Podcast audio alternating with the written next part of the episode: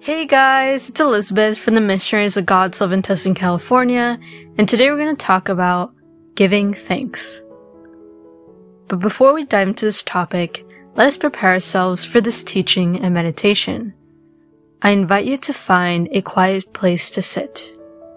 Strain your back, relax your shoulders, and take a deep breath in.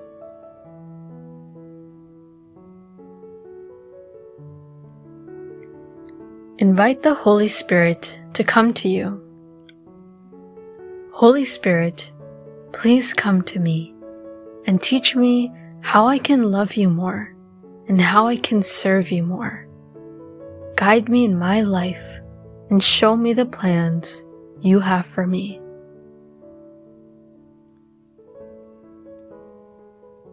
God has given us so many blessings, and sometimes we get used to them.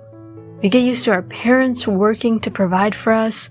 We get used to our significant other cooking or cleaning or caring for the kids.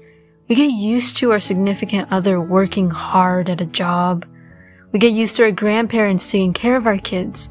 We get used to our mom, dad, aunt, uncle, grandfather, grandmother talking about God to us. We get used to having those supporters and friends in our lives we get used to those wonderful blessings that God gives us. But First Thessalonians tells us otherwise.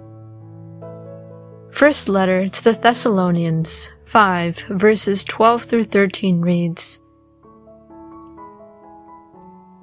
Now we ask you, brothers and sisters, to acknowledge those who work hard among you, who work hard for you in the Lord and who admonish you. Hold them in the highest regard and love because of their work. Live in peace with each other.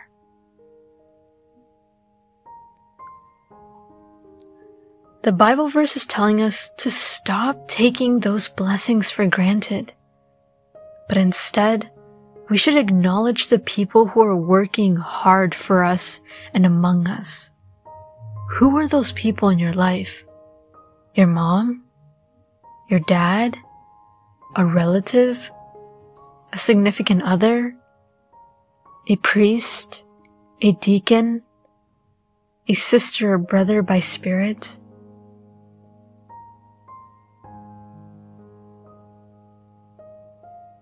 And who are the people who care for you in the Lord and protect you from danger and who give you advice. Whoever they are, think about when was the last time you thanked them or gave them a hug out of thanksgiving or love.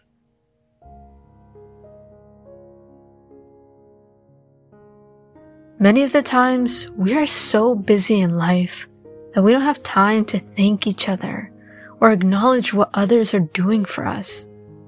But we should take some time today and give thanks to those who work for us, among us, and who care for us. Let us not be so quick to get mad at each other or upset with each other. Many of the times we think that we're in the right in something or that we deserve to be treated in a certain way. And frequently we forget what everyone else is doing for us and how they are caring for us. How God is blessing us in so many ways. I know I used to take people in my life for granted. I used to get angry easily and I frequently lost my patience.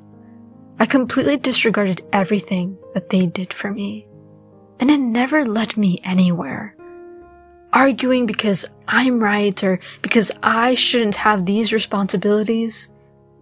The way that I lived was very wrong, especially because I treated the people who loved me in that way.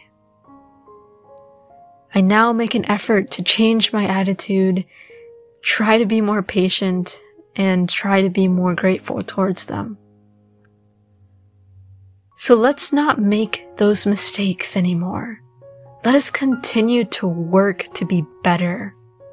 I know it's not easy and I struggle myself, but let's strive to be better, especially for God.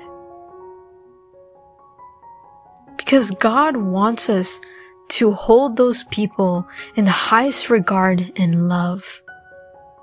And God also wants us to live in peace with one another.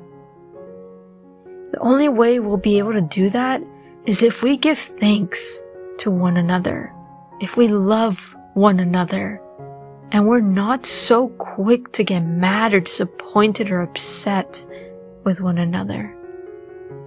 Let us love each other and show appreciation towards each other, especially now that we can, because we never know when God will call one of us back to Him.